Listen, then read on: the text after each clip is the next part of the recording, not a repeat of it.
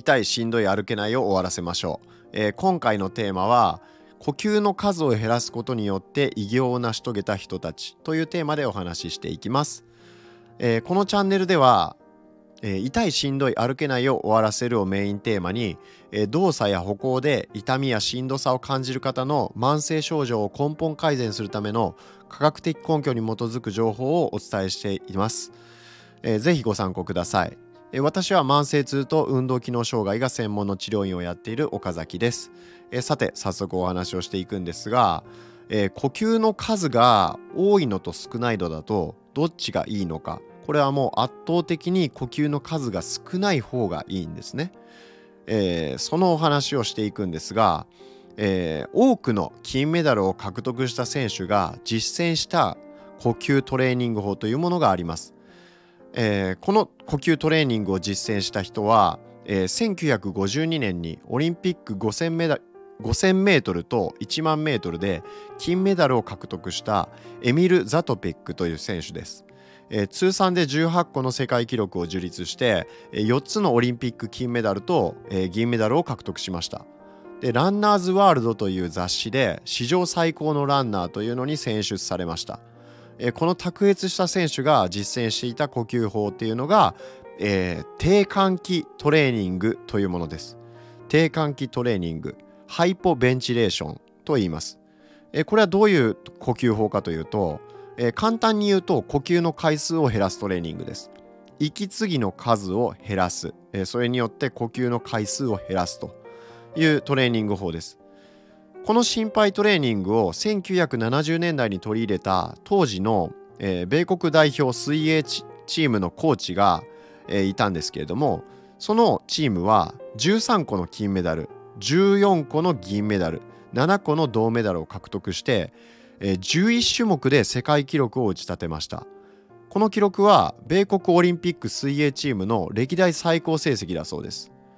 で近年ではジャマイカ系アメリカ人のスプリンターサーニャ・リチャーズさんという方がおられるんですが、えー、この方も低換気トレーニングを実践して複数のオリンピック金メダルを獲得しました、えー、彼女は10年にわたる世界ランキング1位の 400m 走者で、えー、歴史に名を残す偉大なスプリンターとなりました。彼女が走っている時は、えとても穏やかな表情で口を閉じて走っていたと。まあ、そういう姿が印象的だそうなんですけど、えー、まあそれだけ口を閉じて走れるぐらい、えー、まあ余力を持っていたっていうことですね。でこの低換気トレーニングの効果っていうのは素晴らしくて、まあ、ほんの数週間続けただけでも持久力が増して体脂肪は減って心臓血管機能が改善されて、まあ、さらに筋肉量も増したというエビデンスがあります。でこのトレーニングはなんかこの今アスリートのお話をしたのでそういうものすごいね、えー、体を普段から鍛えてる人しかできないようなトレーニング法なんじゃないかっていうふうに思われるかもしれないですけど、えー、全くそんなことはないです。この呼吸法を開発したブテイコさんという呼吸療法士がおられるんですけれども、えー、彼は、え、チャールズ皇太子ですね、え、アレルギー性の呼吸困難で、まあ、ちょっとかなりねそういった不調を抱えていたらしいんですけどこのチャールズ皇太子を改善に導いたそうです、えー、そして、まあ、この方はですね一般の方あのアスリートよりもむしろ一般の患者さんを救いたいと考えていたわけです。で実際に、えー、この呼吸法を取り入れたことによって、えー、高血圧とか関節炎とか喘息、まあ、そういった病気に苦しむ患者さんのなんと80%を回復に導いたそうです。すごい改善率ですよね。でこのブテイコさんのお話が載っている、えー、呼吸の科学という本には呼吸数を減らすトレーニングを行うことで喘息を克服した人が多数、えー、紹介されています。で呼吸を減らすことが、まあ、喘息に効果があるという、まあ、そういう最も説得力のある科学的検証についても紹介されています。それはどういうものかというと2014年アリシア・ミューレ博士による喘息患者120名を集めて行った実験です。この呼吸では呼吸を減らして二酸化炭素濃度を健康的な5.5%に保つという、えまあ、そういうトレーニングをするわけですね。トレーニングというか、まあ、実験ですね。で二酸化炭素濃度が下がった場合には、え、患者さんは呼吸の数を意識的に減らすんですね。減らすことによって、えー、体から二酸化炭素が息を吐く時に出ていく量が減ります。減るということは体の中の、えー、血中の二酸化炭素濃度は増えるわけですね。えー、そうすることによって、えー、まあ、二酸化炭素の濃度を一定に保つようにすると、まあ、そういうトレーニングを、まあ、そういう実験をしたわけですね。でこの結果どうなったかっていうと喘息の症状は消えるか、えー、顕著に減少するかのいずれかだったそうです。えー、まあ、呼吸を減らすことで酸素がなんかこう足らなくなりそうな気がすると思うんですけど、えー、実際にはそんなことはなくてむしろ酸素が細胞に十分に供給されるようになります。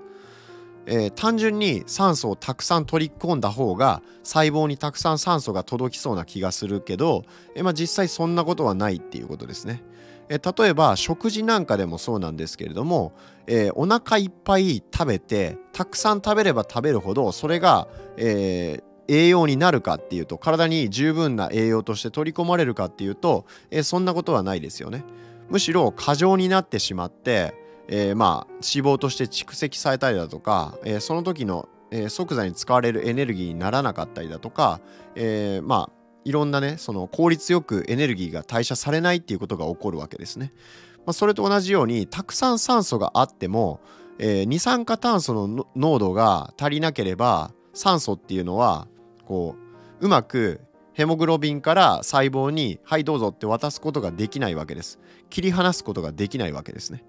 えなので、え酸素は十分に足りているのに酸欠状態になってしまうという、まあ、ちょっとこうよくわからないような現象が起こるわけですね。えー、まあそういうわけで二酸化炭素の濃度を高めることができれば、えー、酸素が十分に供給されると、まあ、そういうことになるわけです。酸素が十分に供給されるということは、えー、集中力が増したりだとか、え認知機能が上がったりだとか、え血流が循環血流の循環が良くなったりだとか、え、あとは細胞が、まあ、十分に働く機能することができるようになるので、え、まあ、疲れにくくなったりだとかするわけですね。まあいいことだらけだと。で逆に言うと、えー、二酸化炭素を普段から浅い呼吸とか速い呼吸をしてしまって呼吸の数が多い状態だと、えー、二酸化炭素が十分に足りていないので酸素が細胞に供給されにくくなります。そうすると細胞は酸欠状態になるので、えー、脳みその酸素が不足しているっていう状態だと、えー、頭痛が起きたりだとかめまいとか吐き気あとは集中力の低下だったり、ね、認知機能の低下そして精神的な不調につながりますイライラしたりだとか不安な気持ちになったりだとか、えー、まあ、そういうメンタルが安定しないっていった、まあ、症状に陥るわけですね。えー、まあそれ以外にも、えー、十分に筋肉に酸素が届かなければ筋肉の細胞に酸素が届かないっていうことになると、えー、思うように力を発揮できないっていうことにもつながりますし、え燃費が悪い体なので、えまあ十分なエネルギーが作れないということで疲れやすい体になったりだとかするわけですね。えー、さらに酸素が十分供給されないということになると、えー、これはまあえー、いろんな病気のリスクが高くなります、えー、発がんリスクも高くなります。それは何でかっていうと免疫が十分に機能することができないからですね、えー、白血球が正常に機能するためにも酸素が十分に細胞に供給される必要があります。それができないということは発がんリスクが高まるっていうことにもなりますので、えまあいいこと一つもないということになるわけですね。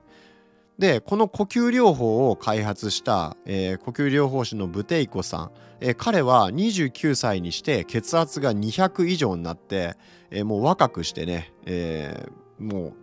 うもう残りあんまり長く生きられませんよっていう風にね言われたりだとか、まあ、頭痛とか心臓の痛みでかなり弱っていたわけですね。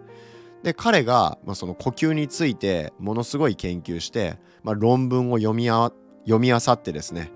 えー、科学史上最も網羅的な呼吸実験に着手したそうです。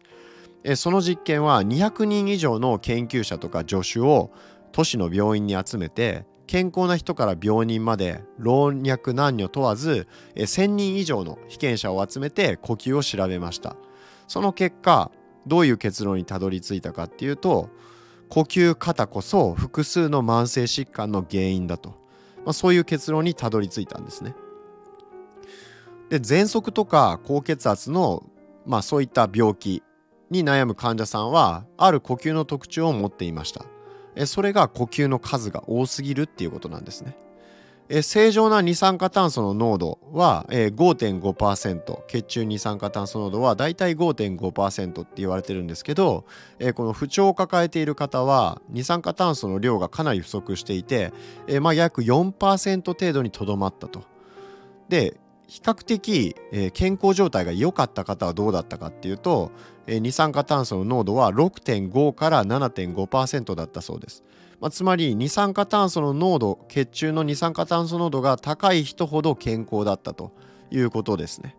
なんか意外ですよねこれってなんか酸素の方が重要な気がしてしまうんですけど実は体にとって重要なのは二酸化炭素であって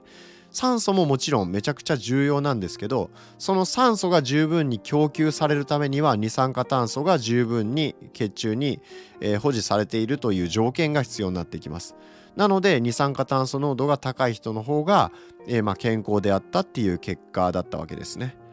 えー、まあ、そういうわけなので、えまあ、このスポーツ選手が